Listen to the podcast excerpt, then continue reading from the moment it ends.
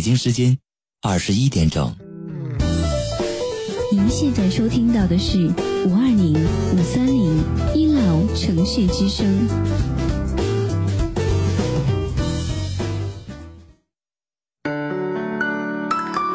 您现在收听到的是五二零五三零一楼城市之声。我爱你，我想你，我想你。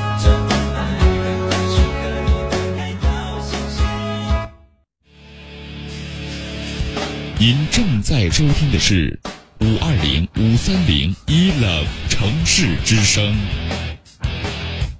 爱一直闪亮，梦想延续。오늘 밤엔 분명히 운명적인 만남이 시작될 것 같은데 잠시만 어제 고민 다 접어놓고 별을 보러 떠나요 baby 好了，各位亲爱的听众朋友，大家晚上好，欢迎在北京时间二十一点零二分继续锁定五二零五三零一楼城市之声，在这一个小时的时间，继续是由老 T 携手本档导播阿菲菲为你送上的吐槽二零一三。 话说刚过去一个小周末啊，转眼间这个频道就换了，什么这是这光棍大作战解救梦中人，这干嘛干嘛呀？这是要奥特曼打怪兽也要，我们现在以后娶娶媳妇儿也要打怪兽吗？好了，那今天咱就不吐槽啊，继续回来。刚才这个很多人攒怒气值，一直在对我发动技能，是吧？是这个意思是我是怪兽是吧？太缺德了，这做的。好了，开句小小玩笑啊。刚才有很多听众朋友一直在这一上来就是跟我说，这是老 T 你姨父上的这个牌牌很好看，我当时没有反应过来，我说我姨父在哪儿呢？最后才反应过来，原来是衣服啊！下次拜托您打字的时候，千万要注意我国的啊文学是有五千年的文化历史悠长的，这个衣服和姨父还是有点分别的啊。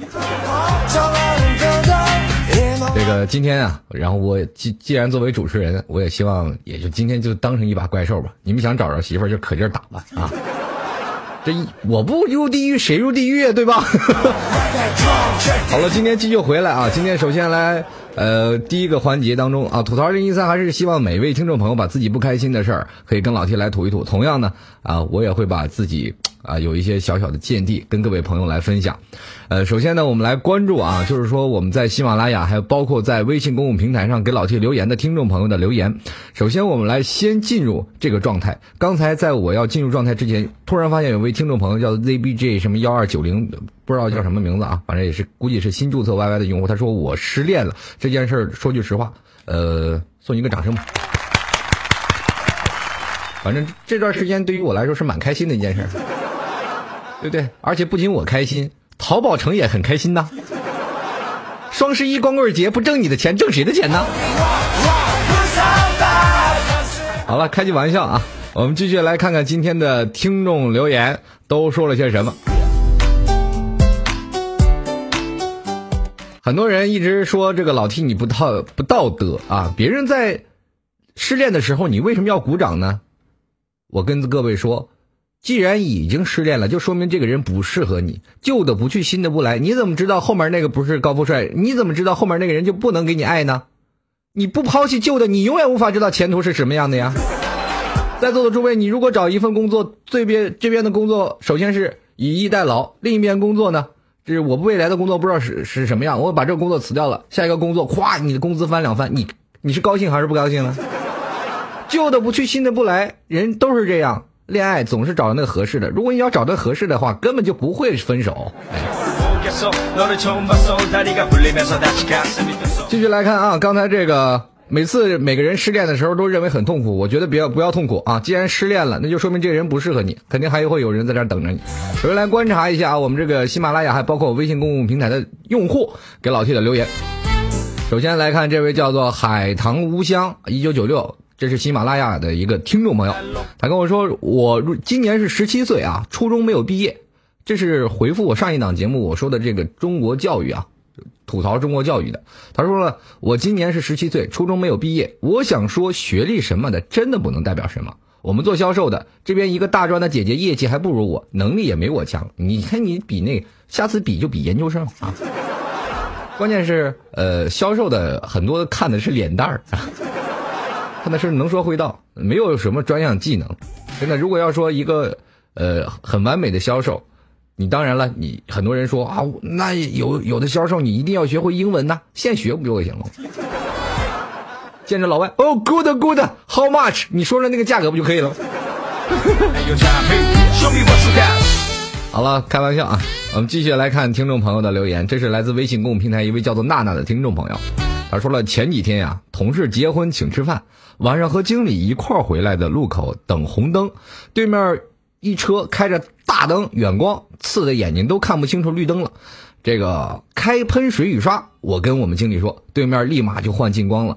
呃，真不知道这些开远光的人是怎么想的，一点道德心都没有呢。不过这方法有点损了点啊。如果正在行驶中的车会会不会出事呢？我跟大家来说一下，根本不会出事因为你把把好了方向盘不会。在座的诸位开老司机都应该知道，走这些夜路啊，开着车经常会有大远光，他不给你变光，这个时候你肯定要减低车速了。对不对？减低车速，你得慢慢的行驶，靠着边走。那那些有的时候，你那些大车啊，就是在国道上很多的大车，他们打了近光，比远光还刺眼呢。我跟你说。呃，于是乎呢，有一次我和我朋友真的实在是受不了了，很多车都不给变光。于是乎呢，我们就把一个车车灯给调到天上了，就用一个大灯跑，另一个大灯一直照着天，从老远就看着那个大车给我呱呱呱使远光、近光、远光、近光，耶，赶紧关，看不见了，看不见了。这个以彼之道还之彼身，像我们这种人一定要这样做啊！社会有的时候公德心一定要保持在一个什么样的状态下呢？就是保持在对方能够给你公德心的时候，你才能做。因为在行驶路程当中，这个着实是能伤及你性命的事儿，这件事不能马虎。如果他要真要这么做，你就赶紧去还给他，告诉他这件事是真的可以伤及到对方的。有的人真的在晚上开车太不道德了，他不给你关近光，你就开着远光，哎呀，你这一晚上晃的都眼瞎了，你知道吗？所以说，司机一般都是不敢开夜路的，啊，开夜路的一是一般新手司机开夜路没有这些变光经验，就很容易出事儿。所以说，如果在座的诸位有开车的朋友，咱们也是尽量打个近光啊，不要说在车马路上你斗谁我斗谁，着急真出了事儿，我们真的是白发人送黑发人，得不偿失。那么首先来非常感谢我们的蜜茶送给老 T 这么多棒棒糖是吧？在这么好的一个时间段里，反正给我送棒棒糖，我也不怕得糖尿病对吧？那个可劲儿给我来吧啊！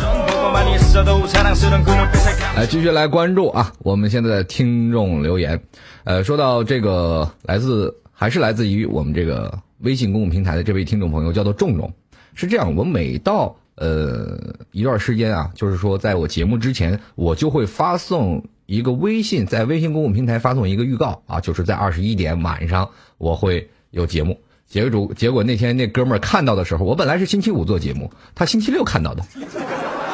他给我发一条微信，说的是什么呢？他说一早上五点起来就听你直播，一看时间算错了，要明天什么结束下令时呢？坐等一个小时，结果等完一个小时说，哎，老 T 不对呀。这个重重可能是国外用户啊，你这时差没倒过来呢，对吧？早上五点起来肯定是在国外，那我也可以跟听众朋友啊，包括在线的目前在国外的听众朋友说，就是在国内的时间呢，我是一三五啊，一三五，呃啊一二三五四天是有老 T 的节目在晚上九点，所以说这段时间呢，就是嗯，如果您有时间的话。就来 Y Y 来收听，来网上听老 T 直播，好吧？这个如果要是过了这个时间段，就是可以去喜马拉雅啊，去找主播老 T，从喜马拉雅上收听老 T 的节目录音就可以了。这个刚才这个老这个深爱你们的痴情小猪问了老 T，节目多久一次？这个问题问的很深奥，一次怎么也得一个小时吧？啊，既然是多久啊，那我就。这个我觉得抹点印度神油怎么也能坚持一个小时，对吧？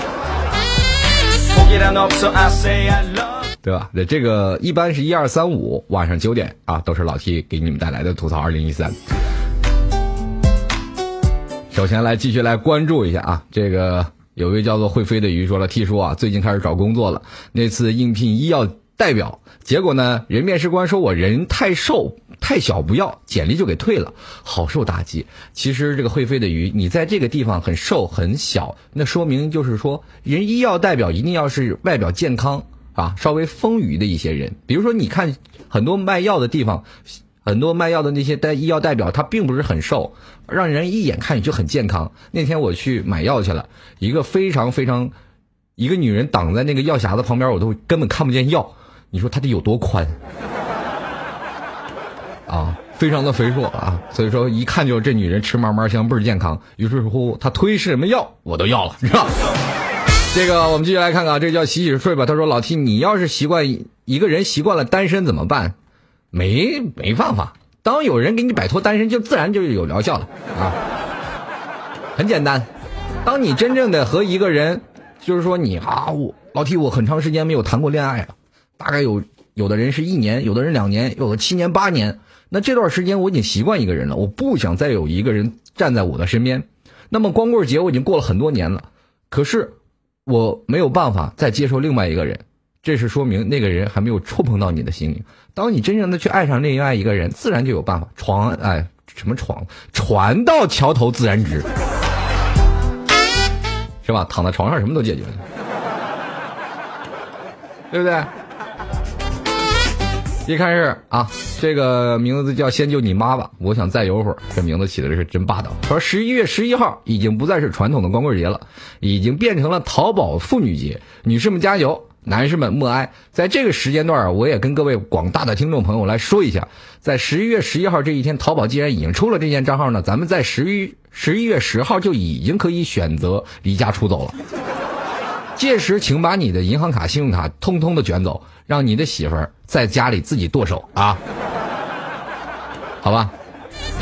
刚才有位听众朋友问了我一个非常好玩的问题，这个叫做“深爱你们的痴心小猪”，他说：“老 T 有没有人追你呢？”呃，目前还是没有的啊。如果你们想追我呢，欢迎来追。但是，呃，我百米的速度大概是十二秒左右。能追得过我呢，就欢欢迎来啊！如果你要是田径选手呢，咱们就换一种方式，我骑车你追，啊！刚才有的人前段时间一直在问我，老 T 你挺帅的啊，也在喜马拉雅用户也也跟我说啊，刚才我又看到一位用户跟我说，第一次看老 T 直播，说声音跟人不是很匹配，我这句话就特别不爱听。后来我就一直在问，为什么呢？啊，他说你人太帅，本来听着声音以为是个糟老头吧，但是一看人，哎，这么这么年轻，这么帅气，当时听得我是心花怒放。我就说了，人就不经夸，你知道？啊，人一经夸就不人，人一被夸就不行，容易飘，是吧？好了，我们继续来看看啊，听众朋友还有什么留言信息？那么今天的吐槽，我就跟着这个留言去走了，好吧？来，继续来吐槽，这个。我们来关注一下啊，还有一位听众朋友，他是通过另一种的方式跟老 T 来说说，让老 T 来了解一下，就说，呃，叫做丹凤眼，他跟我说，这说您啥时候能吐槽一下那些年蹭网的日子呀？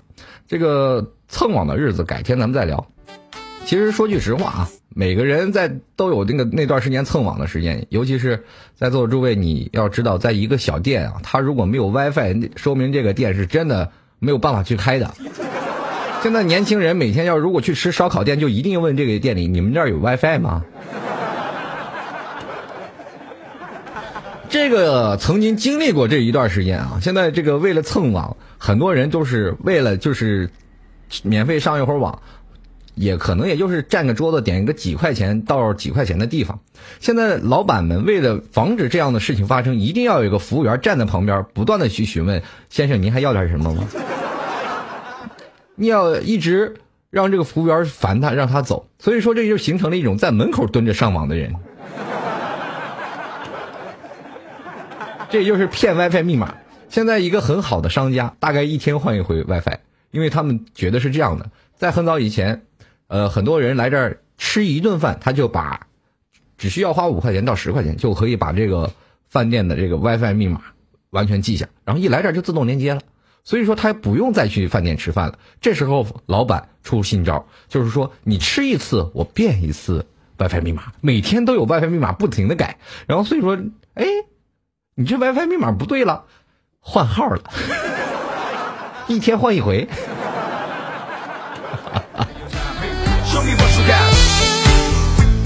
好了，我们继续来看啊。今天我们也就不吐槽蹭网的事儿了，因为蹭网的事儿，我们改天单单独拉一个专辑来收拾那些蹭蹭族。呃，继续来看啊。呃，刚才有听众朋友问我一个问题，他说：“这个老 T，你谈过恋爱没有？你就觉得我天天给他们传传道教育啊，传道教育怎么泡妞，怎么追人？你觉得我没有谈过恋爱吗？”说句实话，各位，现在没谈过恋爱的人都悲哀。你没有享受爱情的一个过程，对不对？有很多人我习惯了一个人，和有也有很多人说，哎呀，老提我就有点不太相信爱情。你相信什么？对不对？爱情无非是两个人，他妈小时候玩的就是拉拉手、过过家家，对不对？我告诉你，我最早谈恋爱不是因为我爱他，我喜欢他，那是因为嘚瑟。小的时候，咱们为了追一个女生，是告诉你们什么呢？你要显摆一件事儿啊。就是说明你是有足够帅的，你才能追到女生啊！在初中那段时间，很多的女生她是不太会喜欢跟一个男生接触的，尤其是作为我们八零后，相对于那段时间来说，还是相比较保守的一个阶段。情窦初开，很多人不知道恋爱的滋味。那段时间，我们去找这个女生，可能拉拉小手，无非是拉拉小手去看场电影，已经很不错了。有可能看电影，对不对？看电影。是吧？跟跟这个女生说，哎呦，看完电影咱们坐前排吧。女生说我们坐后排吧。这男生说，哎呀，这个我今天没戴眼镜，我只能坐前排了。你看，最后变成前女友了。那段时间因为不懂爱情，现在我们来说呢，就像我们年轻人小的时候抽第一根烟的时候，喝第一口酒的时候，初尝爱情禁果的时候，这都有第一次啊。很多人都是第一次，那么这段第一次就可以足以变成一段佳话。我们第一次男生第一次抽烟是因为什么？男生第一次喝酒为了什么？男人第一次找女朋友为了什么？两个字儿，嘚瑟，或者是显摆都可以说啊。男生是为了要证明他有独到的魅力，比如说抽烟。男生抽烟和喝酒是世界上最难喝的，也是最难抽的。在座的诸位，如果您现在不抽烟，您现在不喝酒，你就无法理解到我们现在这帮人为什么一直在抽烟喝酒。其实这个门槛是很难的，包括你泡女生也是，你要泡到她也是很难的，这都是有相关的经验的。你看啊，第一次抽烟的时候，如果你抽第一根烟，你从来没有抽过烟，第一根烟就能把你抽得很醉、很难受、头晕、恶心，而且就天旋地转。抽烟抽醉了的时候是特别难受的。所以说，抽烟会给你个门槛。你说你第一次抽了吧，难受了，你还要抽第二根干嘛？对不对？所以说，男人在第一次抽烟的时候，就不断的强行的忍住，直到自己有烟瘾了以后，他不会有这种感觉了。这种人为什么要抽烟呢？这么难受，他还要抽烟，是因为他要显摆自己是个男子汉，对吧？您继续想一想啊，如果说在中学当中你是抽烟的人。那么就足以显示你在这个学校当中是一个坏孩子。那么为什么要显示一个坏孩子呢？因为男人不抽烟，白来人世间；男人不喝酒，白在世上走；男人不嫖娼，对对不起党中央啊！这句话我不该说。应该咱们用这种话：男不坏，女不爱，是吧？男不黑，女不追，脾气不亮，找不着对象，没有发型就没有爱情。这句话说的就顺了啊！很多老朋友都知道，老七就爱说这个。对不对？你看，说到这一点，很多男生就是坏。你在班级里，你有没有发现，你们班级最学习最好的女生、最漂亮的女生，就喜欢找那些学习最坏，而且天天打架、惹是生非的男生呢？为什么呢？男人在那段时间跟我们现在是形成了一个强烈的对比。那段时间，一个男生没有钱，不需要钱。那段时间，我们也不需要是这个男生敢打架。敢去闹，敢去泡泡校花，敢去泡班花，而那些班花是迫切需要有一个男人去帮助的，而且觉得这个男人特有魅力。你有没有去想想，在你班级里追不到女生的是哪些人？就是一直在学习，在中游、中游或者中上游，一直保持漠不关心自己学习自己的，到后来一个女生都不会喜欢他。这个女这个人的类型叫做默默付出型。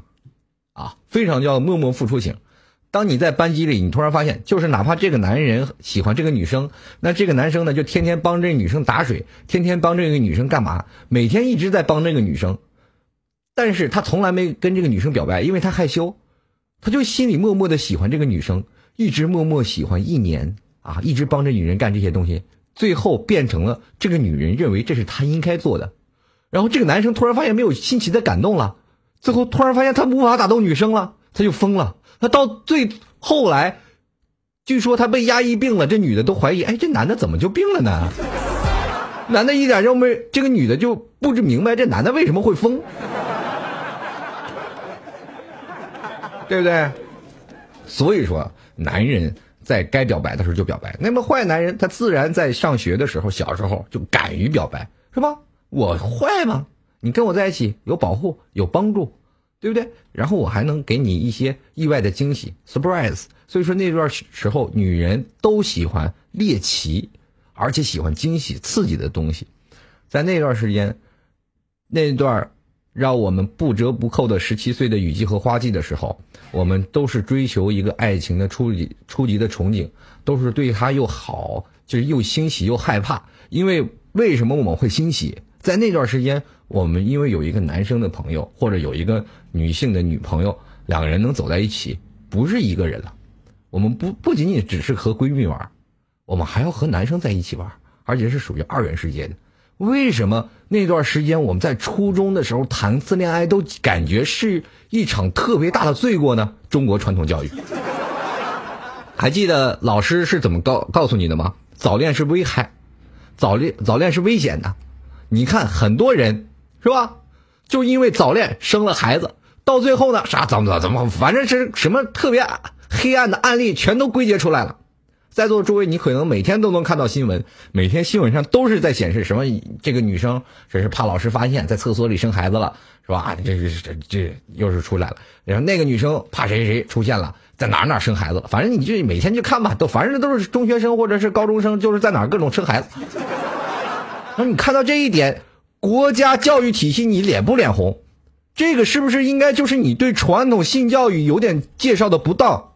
我记得我在上学的时候，老师给我讲性教育这个课堂的时候，老师放一个人体模型，这是男人，这是女人，好吧？你们自己研究，走了。到后来我说这什么叫性教育？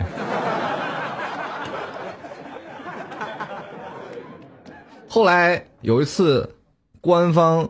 就是说，在警察那一方面啊，警察局过来不是给我们上性教育了，给我们放录像，让我们去看那个叫做缉毒警察，叫缉毒。缉毒的其中有一栏是什么呢？女子裸体，因为他们在女子的尸体里放藏藏放毒品啊，这一点然后突然老师把我们所有的眼睛都闭住，都闭住眼睛，这点不能看。我不说我谁稀得看那玩意儿？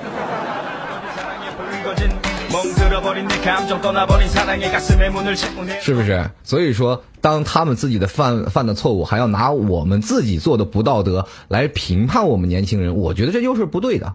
我们那段时间，我们谈恋爱是追求于爱情的懵懂，哪段人都应该知道，我们如果要是做好了非常好的一个传统的性教育啊，如果是做好了这些关于人体方面，我们知道男人和女人是结合够来的。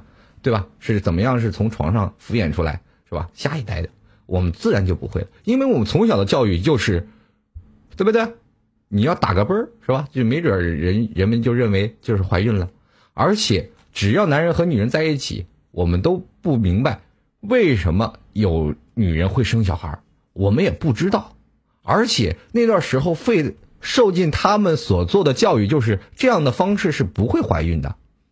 因为我们的生、我们的死、我们的祖传教育、我们的传宗接代，都是从垃圾桶边上诞生的。你是从垃圾桶边上捡的吗？有的人可能比较复杂，从嘎吱窝出来的啊。我上中学的有个女同学，她就一直老是摸自己嘎吱窝。我就问他，你你老摸嘎吱窝干嘛呢？他说：“这个我是我是从我妈这儿生出来的。你看我现在长大了，这儿除了长毛也没长出人来。”我说：“我说还太早，那就是头发，这头发先长出来了。”他就比较担心所以说那段时间家长没有给我们一个很明确的答复，以以至于导致于后来我们会把这件事中国传统观念会变成一种什么样的一个观念呢？就是说你早恋就肯定能做出一些不健康的事儿来。现在的人，很多人认为，如果你早恋了，那就肯定是对不对？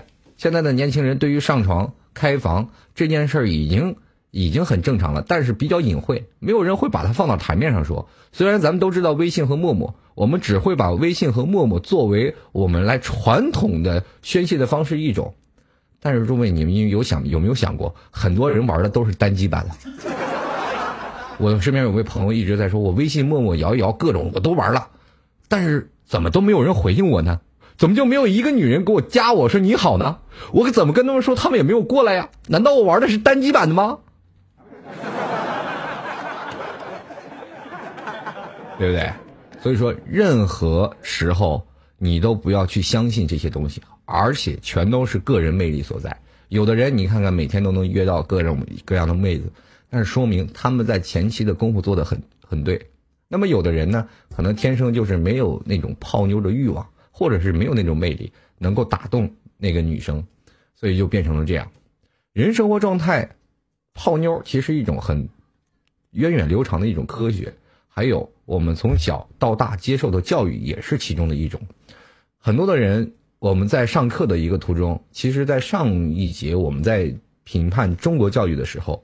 我就是一直在讲，啊，中国教育如何不好？但是我还是觉得，在这个中国教育之下，还是让我们形成了一种观念，就是至少我们学到了很多，嗯，踏入社会的一些知识。虽然说有些课程我们没有用到啊，但是我们还是学到了曾经的一些知识，从老师那儿得到了我们在中国所应用的一些知识。虽然说百分之八十都用不上，曾经。你有没有出现过这样的一个故事啊？前两天我看到一个微信，微信上发了这样一个故事，就是说小明和小张两个人，两个人不同的生活。小明是全班的学习尖子，那个小张呢是全班的，就是学习最不好的。于是乎呢，小明天天有小红花，天天在学校榜首，天天在开家长会的时候，他的家长天天在接受教育，天天一直。他的家长开家家长会的时候，老师一直在夸他家长。他家长在他们所有的老那些学生的家长的面前都非常的骄傲，因为他们觉得有个好儿子，小时候好好念书，好好学习。小张不一样，天天打架，天天闹事儿，于是乎被老师天天叫家长，一顿批评。开家长会的时候也是各种骂，对不对？当上初中的时候，上初中的时候啊，上高中的时候啊，这个学生小明啊，就天天学习特别好，成绩优异。同样呢，也有很多的妹子喜欢他，但是这个小明都拒绝了。那个小小张呢，啊，当然了，是学习最不好，天天打架，惹是生非，然后天天泡妹子，而且身边的女朋友非常的多。最后呢，学校不得已把他劝退，然后小张呢，啊，小张就被退学了嘛。小明就是开始做成了什么样的一个情况呢？小明现在就考上了一个很好的大学。当他真正的大学四年毕业的时候呢？啊，已经在大学已经也是一个学习很好的人，在上了大学四年。那小张呢，这高中不能上了，于是乎在高中开始创业。等短短四年当中，他从一个小型的企业一直做到了一个董事长。当荣归故里的时候，啊，小张给家给家里的学校各种的什么盖房，各种的盖那些东西。结果小明毕业了以后找不着工作，在便利店各种打工。从小的时候一直被家里夸，但是长大了以后呢？家长就一直对为为他发愁，你说你找不着媳妇儿，你也没有房，你也没有车，现在呢，你还要找不到工作，以前的学习白学。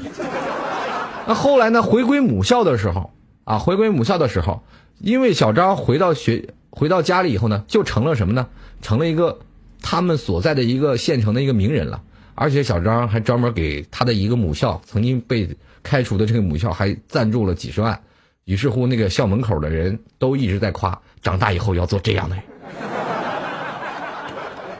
对不对？当最后了，他成功了，他突然发现自自己是不是应该让自己学习一点？于是乎，花了不到多长时间，很快的时间，不到一年的时间就拿了 MBA 硕士学位。后来他觉得其实上学很简单呀不难呐。可是小明现在还仍然在白领的工作当中苦苦挣扎着。人生创业就只能这样说。啊我们最后要看待的是谁成功而不是谁先做的最好。对不对？好了，各位亲爱的听众朋友啊，这个来自北京时间二十一点三十一分，非常欢迎继续收听吐槽二零一三。如果在座的诸位喜欢老 T，请点击下方的直播时通知我，来开始时通知我啊，这两方都有这个通知老 T 的这样的情况。但是，但是如果在座的诸位啊，很多人会认为会有一些个案，但是这些个案足以说明，在中国传统教育和人们对事实的看法的一种一种过程。你有没有发现家长的一种的心理？在座的诸位，我们从小到大，家里只希望你学习的更好，从来都是只希望你好好学习，但是他们从来不注重这个学习的过程。包括你人生怎么学习的一个过程，他只看待你最后的结尾。不管你以前学习的过程当中是多么的优秀，多么的和谐，在你最后你的是否成功或者是否失败，你的父母都会做一评判。他们看的是结果，就像你找女朋友也一样，他们也会看待结果，你到底成还是不成，而不看你两个人谈恋爱之间到底合不合适。尤其是相亲之间，相亲了以后。父母之命就只是说，哎，这姑娘不错，你就应该娶了。但是他从来不考虑你们在当中是否快乐，对吧？我们不仅仅是批判的是中国的教育，而且很多的家庭教育也把我们呃计划在牢笼之内。在座的诸位，我们可能知道，父母会经历过这个时代，他们可能在那个时间段，如果要能上好大学，他们就能找到一个更好的工作。所以他就会把希望寄托于下面的人，也就是说你的孩子。当他把这个期待放在他孩子身上，就想让他孩子好好学习，长大以后你能考所大学，好大学能找一份好的工作。但是上大学不一定就能找到好的工作呀。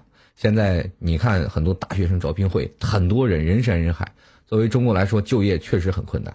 那么同样呢，如果说很多人老 T 就说了，问老 T 就说：“哎呀，老 T。”那那些不成功的人，那为什么还要让儿子去上大学，让他们好好学习？那你看，你他们又有不一样的想法。你说，就是因为那段那时间我不好好学习，所以我没有找到好的工作。于是乎，一定要让我的儿子，让我的姑娘好好学习，就把他们的遗志传承下来了。你可能从小你去看啊，父亲的遗志是什么，母亲的遗志是什么？他们总会把他们的志愿，然后一加到你的身上，他们会给你安排到。很多的路，包括你可能报志愿，你在问你的父母做什么，可能百分之八十是你父母喜欢的这样的一个学科，所以说这是是中国的一个差异，父母决定的因素很大，我们从小很难学会自主。咱们中国人自立的时间很小，那么我们说，哎，什么时候开始自立呢？什么时候你找女朋友了，或者你找男朋友了，说明那个时候你就自立了。很多人问说：“老 T，你这说的不对啊！这什么叫男男朋友找女朋友就自立了？是这样的，什么时候你找男朋友了，或者是找女朋友了，你为什么会自立呢？因为这个时间段后你就已经开始思考如何躲过爸妈的眼线，而跟你的男朋友或女朋友在一块儿。最严重的是，你到了班级以后，全班都知道，就你们老师不知道，这种情况能做到？”这个时候，你已经有独立思考了呀！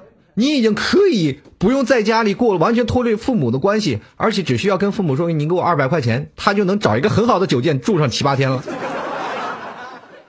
对不对？”关键是在于，很多时候男生想要跟女生出去的时候，还要首先要考虑考虑有没有带身份证，没有身份证怎么办呢？那个时候你已经自立了啊！你不要说你啊，老听那时候还小，什么都不懂，那个时候你已经很懂事儿了。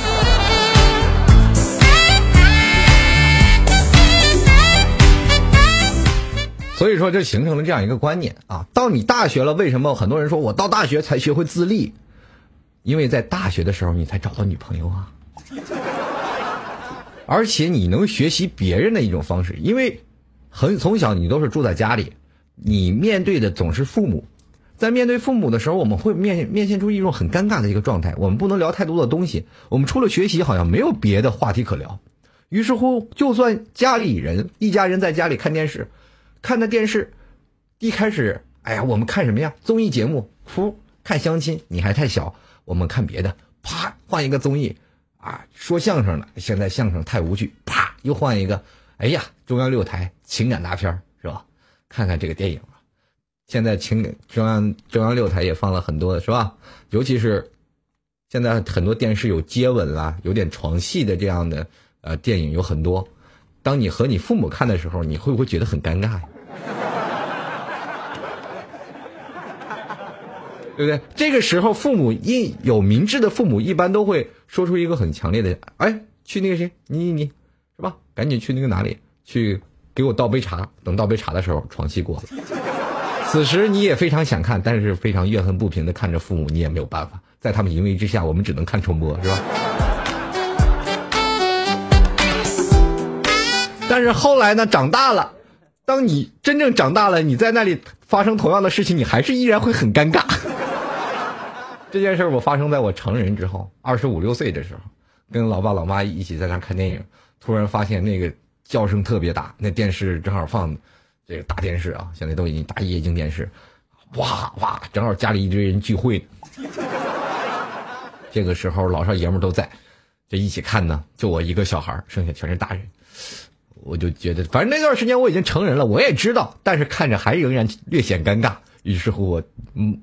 你说我现在如果要是把电视换了呢，就是显得我心虚了是吧？不能换，但是所有人的目光都不敢去看那个东西，又不好意思看，你就看我脑门上这个冷汗呀，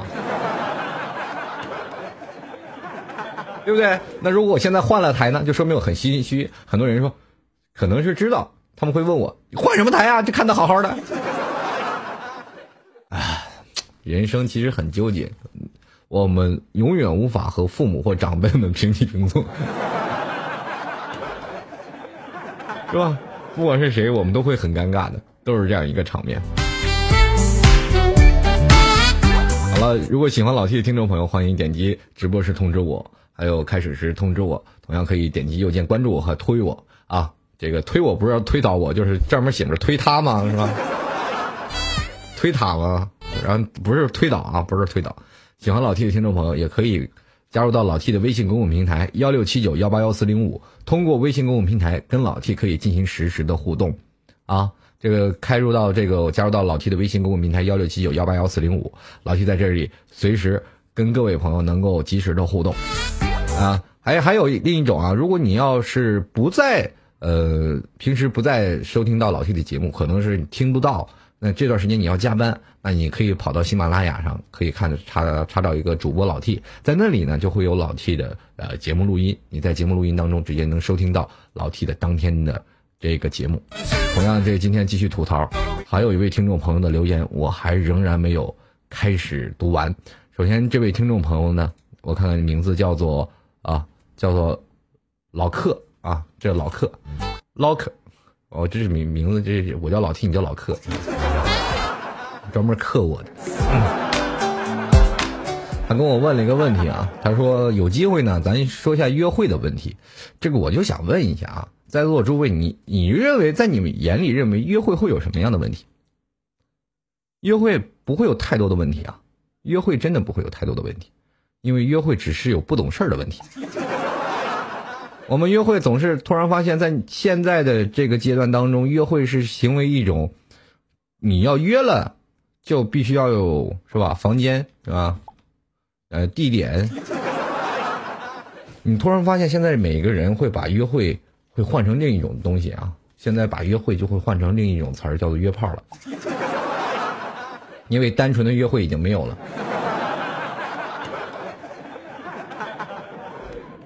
要说曾经你的舅舅、姑姑啊，你的孩子的舅舅、姑姑啊，被一个叫做计划生育的灭了，那么我们就被一种叫做什么呢？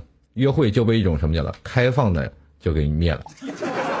现在人生活习性蛮开放的，而且在这个年代当中，中国人属于闷骚，是在外表是无法看出来这个人是什么样的一个状态的。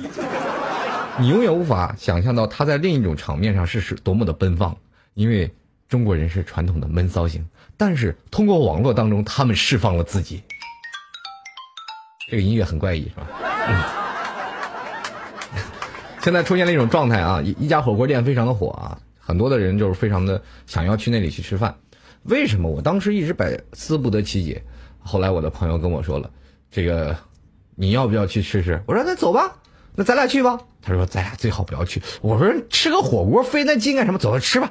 哎，你要是个女的，我就跟你去了。我说为什么呀？因为那里吃火锅送套套，那里去的一般都是男女。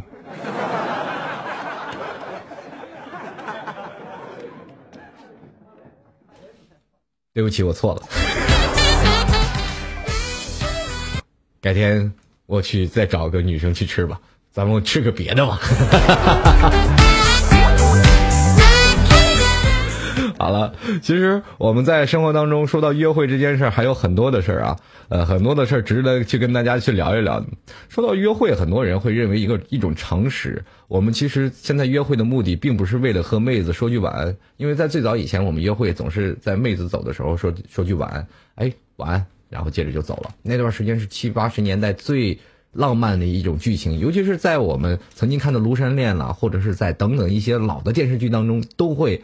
看到，但是在当代的电视剧会出现一个早，现在就会形成了一种情况，就是约会的目的不是为了和妹子说晚安，而是为了和妹子说句早安的。真的，你可以看待啊，很多的人在约会的时候，电视连续剧也是这么演，是吧？两两个人去约会了，晚上去约会了，结果第二天啪，镜头一扫而过，两个人同样躺在一张床上，早啊早。现在都不流行说晚安了，因为你觉得这个，你当你说晚安的时候，这时候妹子心里都在纠结，这男人太没谱了，他这个可能这次就是你最后一次啊。当然了，现在你会发现一种什么样的一个状况呢？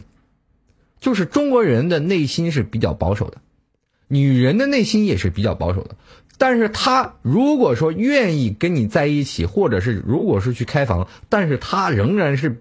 表现出来的情节就是非常的抗拒，不行，我一定要回家，我不回家不行，不能跟你在一块儿。但是内心的小魔鬼一直在，哎快快开房，快开房。对，所以说这个时候考验的是中国男人的智慧啊。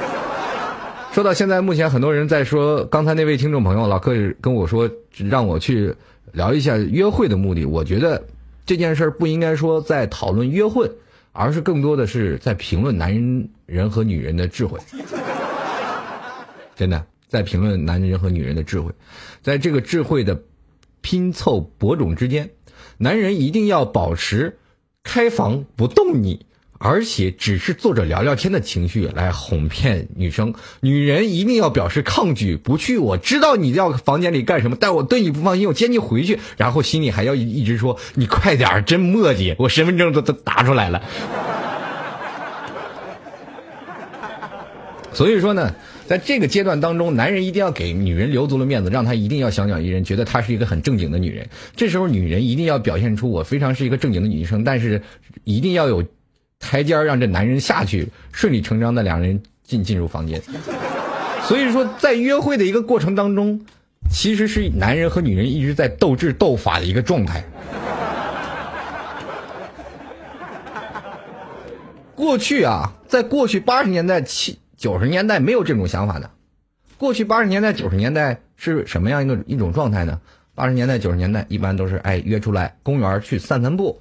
溜达一圈，聊聊自己的人生，聊聊志向，聊聊工作，聊聊你对未来爱情的憧憬，未来你对家庭的一种责任的理解，或者是如何能够作为比喻的一种情况。我们如果在一起，你会对我怎么样？我会对你怎么样？然后来加深自己情感的一种交流的方式，称之为约会。那么，在经过时间的推移，年轻人经历过八零后和九零后的洗礼之后，约会就变了味道了。它变成了一种另一代我们没有男女朋友，但是仍然能发生男女朋友所发生的故事的一种情况，叫做素食约会。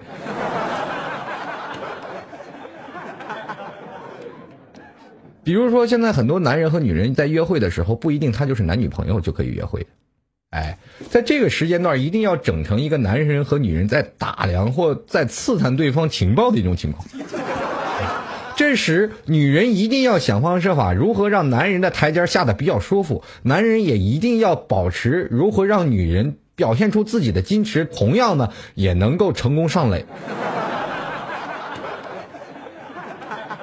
这就是为什么保持到现在，很多人一直在怨恨的一件事情，说他一直是，比如说我们说到最简单的一件事儿啊啊，现在很多的朋友都开始玩什么啊呃 QQ 啊、陌陌啊，或者是什么呀各种啊啊，其实现在很多人啊，一直玩完了之后，陌陌，包括你可能不管是通过什么样的手段，你肯定是见了网友了，见了网友以后，你们走在路上，然后。很多人这件事不是说你见了陌陌或者微信网友能成功的，其实是个例，很少十分之一，因为只有十分之一的人够精明，他们两个人呢才能足够的把东西啊，就是做的很完整啊，不断的下台阶。我想在座的诸位，你们也可能是经历过这样的一个情况，就是说你可能是呃跟十个女人约会，大概成功的也就只有五六个左右，不一定是所有的都全部成功，那是因为呢道行不够。不是你道行不够，就是那个女方道行不够。你一定要两人十分配合默契的那种情况。如果你让女人下不来台了，觉得你哎，你觉你就一直说啊这个女人就一定能给我开房了，那你已经表现出来了，那就这女的能跟你去吗？不，肯定不能如了你的愿，对吧？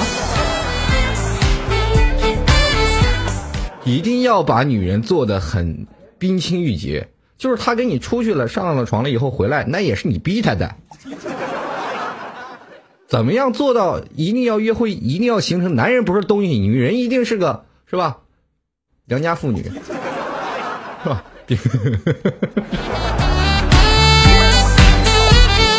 对吧？所以说，在这个传统的观念，在约会当中就形成了一种伯仲之间的一种对抗。现在这只是其中的一种的方式啊，其实，在约会当中还有很多的事儿发生，很多的事儿都是我们没有办法去普及到的。好，刚才有一位听众朋友让我去喝口水啊，那我就喝口水啊。你们再思考思考，有什么问题要问我。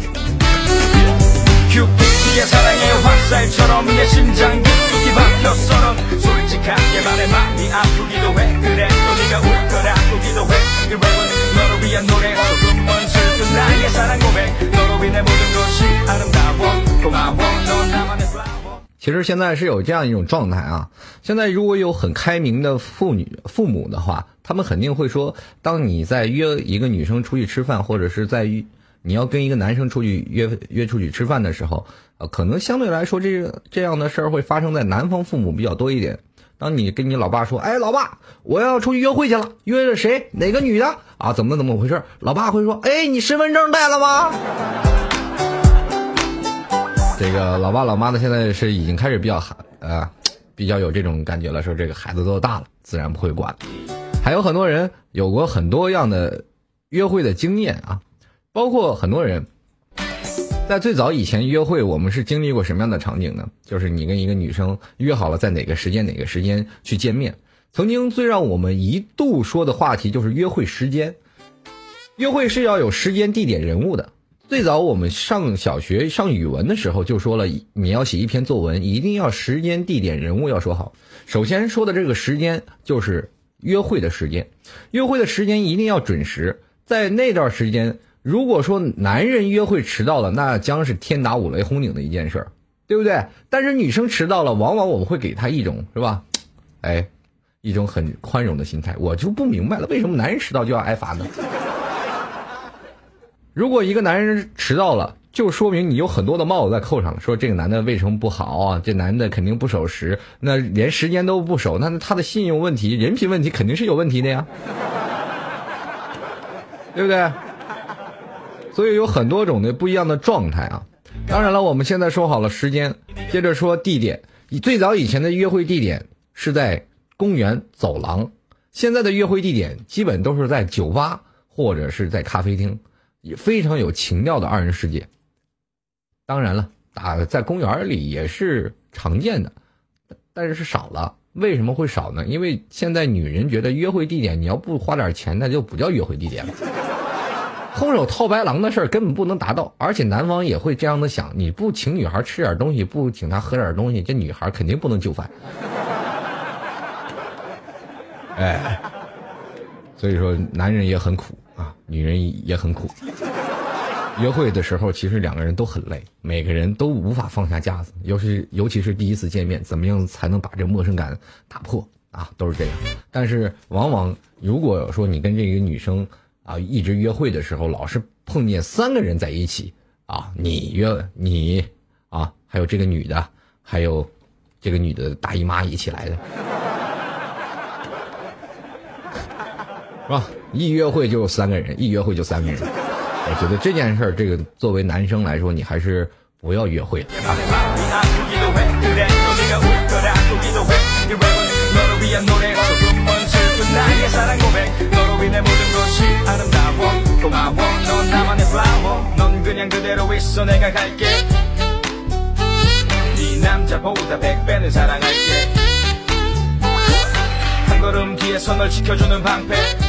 反正现在在对于很多人他们的一种场景来说，约会其实是让两个人能够相互认识的一种情况。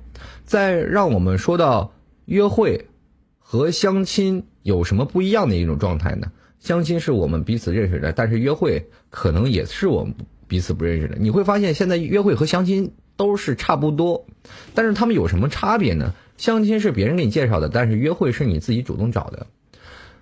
比如说，现在网络上很多人把约会形成在网络当中了。那最早的约会是形成什么样的一个状态？是你和你女朋友的约会，呃，比如说你约你女朋友去哪里玩啊？约了你女朋友去哪里玩啊？今天约女朋友去这里去玩，明天去约女朋友去看电影，种种这种状态就去约。但是在座的诸位，你有没有发现，现在八零后、九零后已经把这个“约”字逐渐改成另一种状态？你现在如果说很早以前。哎，今天约你女朋友了吗？咱们一起来家里坐坐，或者一起出去玩一下。约你女朋友啊，以前会这么说的，现在改了，改了称呼改成说，哎，你叫你女朋友。因为什么会发生这样的状态呢？因为现在很多的年轻人已经把同居这件事情作为很理所当然了。最早以前，男生和女生要是见面的话，还要必须要约出来，现在没有了。现在男生和女生都住一块了，还用约吗？那子曾经约过，咱们自己是不用。那么这个约字被谁抢去了呢？被那些素未谋面但是聊之甚深的人。那这些素未谋面的人是谁呢？哎，就是像微信啦、手机移动端啦等等那些曾经让我们无数个日夜纠缠在脑子里不断遐想的那个人，他的现实当中是什么样子呢？我们是要接受什么样的打击才能跟他在一起？在一起了以后，我们通过什么样的方式能让他一次？我们突然发现，现在约会成了一次性的，很少有人会把约会变成很长久的，对吧？如果要变长久了，那就改成叫叫了。这是一种升级的过程，第一次叫约，第二次叫叫，是吧？那个年轻人大概都懂的，因为你会发现一种状态，如果你现在还有跟你女朋友说。走，咱俩去约会吧。你会觉得你很土，年轻人没有这样的状态。但是你要说你约一个女生，那就说明你在骂你的女朋友啊。你要比如说啊，在座的男朋友，如果男性的朋友，如果说你现在如果有胆量的话，你明天去发条信息给你的女女朋友，说明天我约你去哪里哪里，我们去去哪里约在哪什么地方约在什么地方？你觉得你女朋友会生气吗？可能有百分之八十的不会生气，但是百分之二十的女生会认为很生气。我跟你在一起为了什么？我在一起为了什么？你就这样贬低我吗？你是不是还给我钱呢？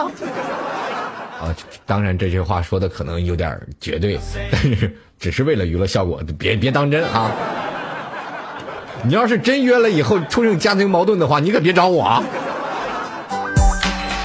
现在的男生和女生会发生这样的一种状态，就是男生呃非常想要跟女生把那些中国传统的一些形式使下来，比如说像约会啊，其实男生还是比较崇那个守旧的一种状态，因为最早以前我们在约会的时候情况，我们就叫约会，但是这段时间已经被男男生和女生之间慢慢给抹杀掉了，因为突然发现两个人的隔阂越来越少了，距离越来越近了。每天睡觉的时候都是躺在一张床上了，也没有必要去享受去约会了。可能一抬手，一个眼神就知道今天可能要去哪里了，也不需要去两个人约在一个地方，一个见面，一个拿着这知音，一个拿着读者，是吧？两人在公园碰头啊，天王盖地虎那边宝塔镇河妖王，是你呀、那肯定这个事情已经不可能再发生了。那么对于我们现在男人来说，守旧的状态还是要有的，所以说一定要把“约”字放出来。但是这时候，我们跟第一个女人、第一次认识的女生，我们还不能叫约会吧？那改名叫约炮的是吧？在当代的年轻人当中，还有很多也，还有很多的人是有这样的一个情节。每个人的一个状态当中，其实刚才很多人一直在跟我聊说，你在约会的时候会有一种什么样的状态？什么叫做约会？对于我来说，对于我的认知，现在的约会已经灭亡了。未来可能现在约会的我机会越来越少了。我们会把约会放在最曾经最好的、最初恋的时间。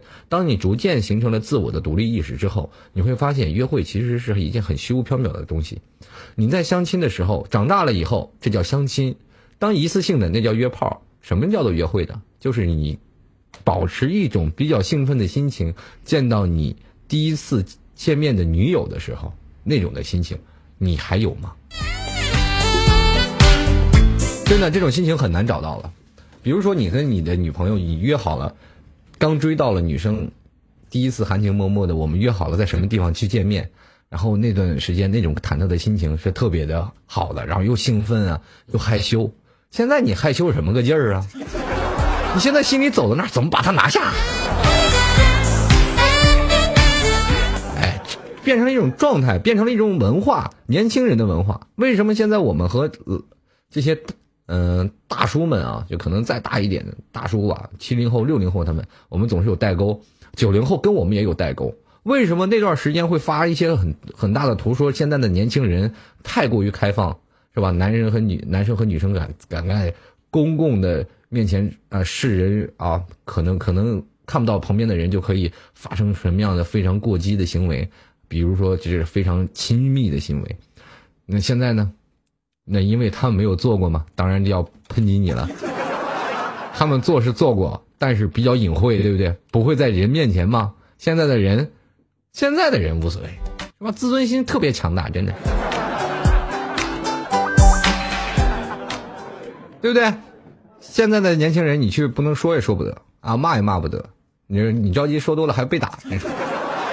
现在的年轻人就是这样。我们觉得认为一个约会的场景还是能从回到曾经以前最好的东西，我还是认为蛮不错的。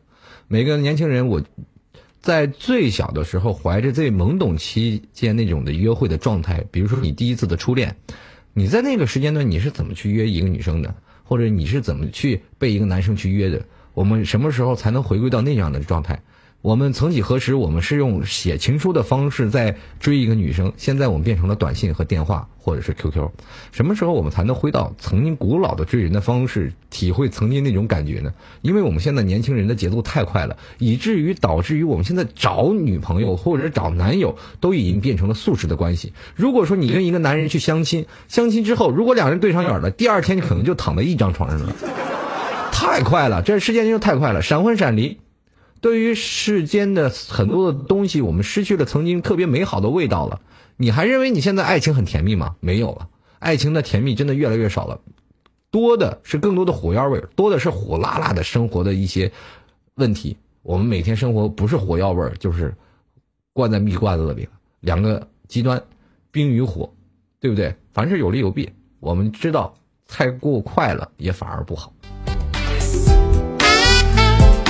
好，各位亲爱的听众朋友啊，这北京时间二十一点五十九分，非常感谢各位亲爱的听众朋友的这个喜欢啊。同样在十月一啊十一月十一号的光棍大作战当中，送给老 T 的这个这么多的怪兽，帮老 T 打了这么多怪兽，非常感谢在座每位听众朋友啊，打怪兽的朋友，同样是非常感谢给老 T 送月票和礼物的这些小朋友。哎，如果喜欢老 T，可以点击直播时通知我啊，可以关注一下老 T，在老 T 上档的时候，可以跟老 T 来继续来吐吐槽，来聊一些现在。呃生活当中的一些百态。每个人都有不一样的吐槽的点每个人都有不一样的知识和不一样的嗯呃生理架构。当你认为啊有不同的地方也可以跟老铁来聊一聊。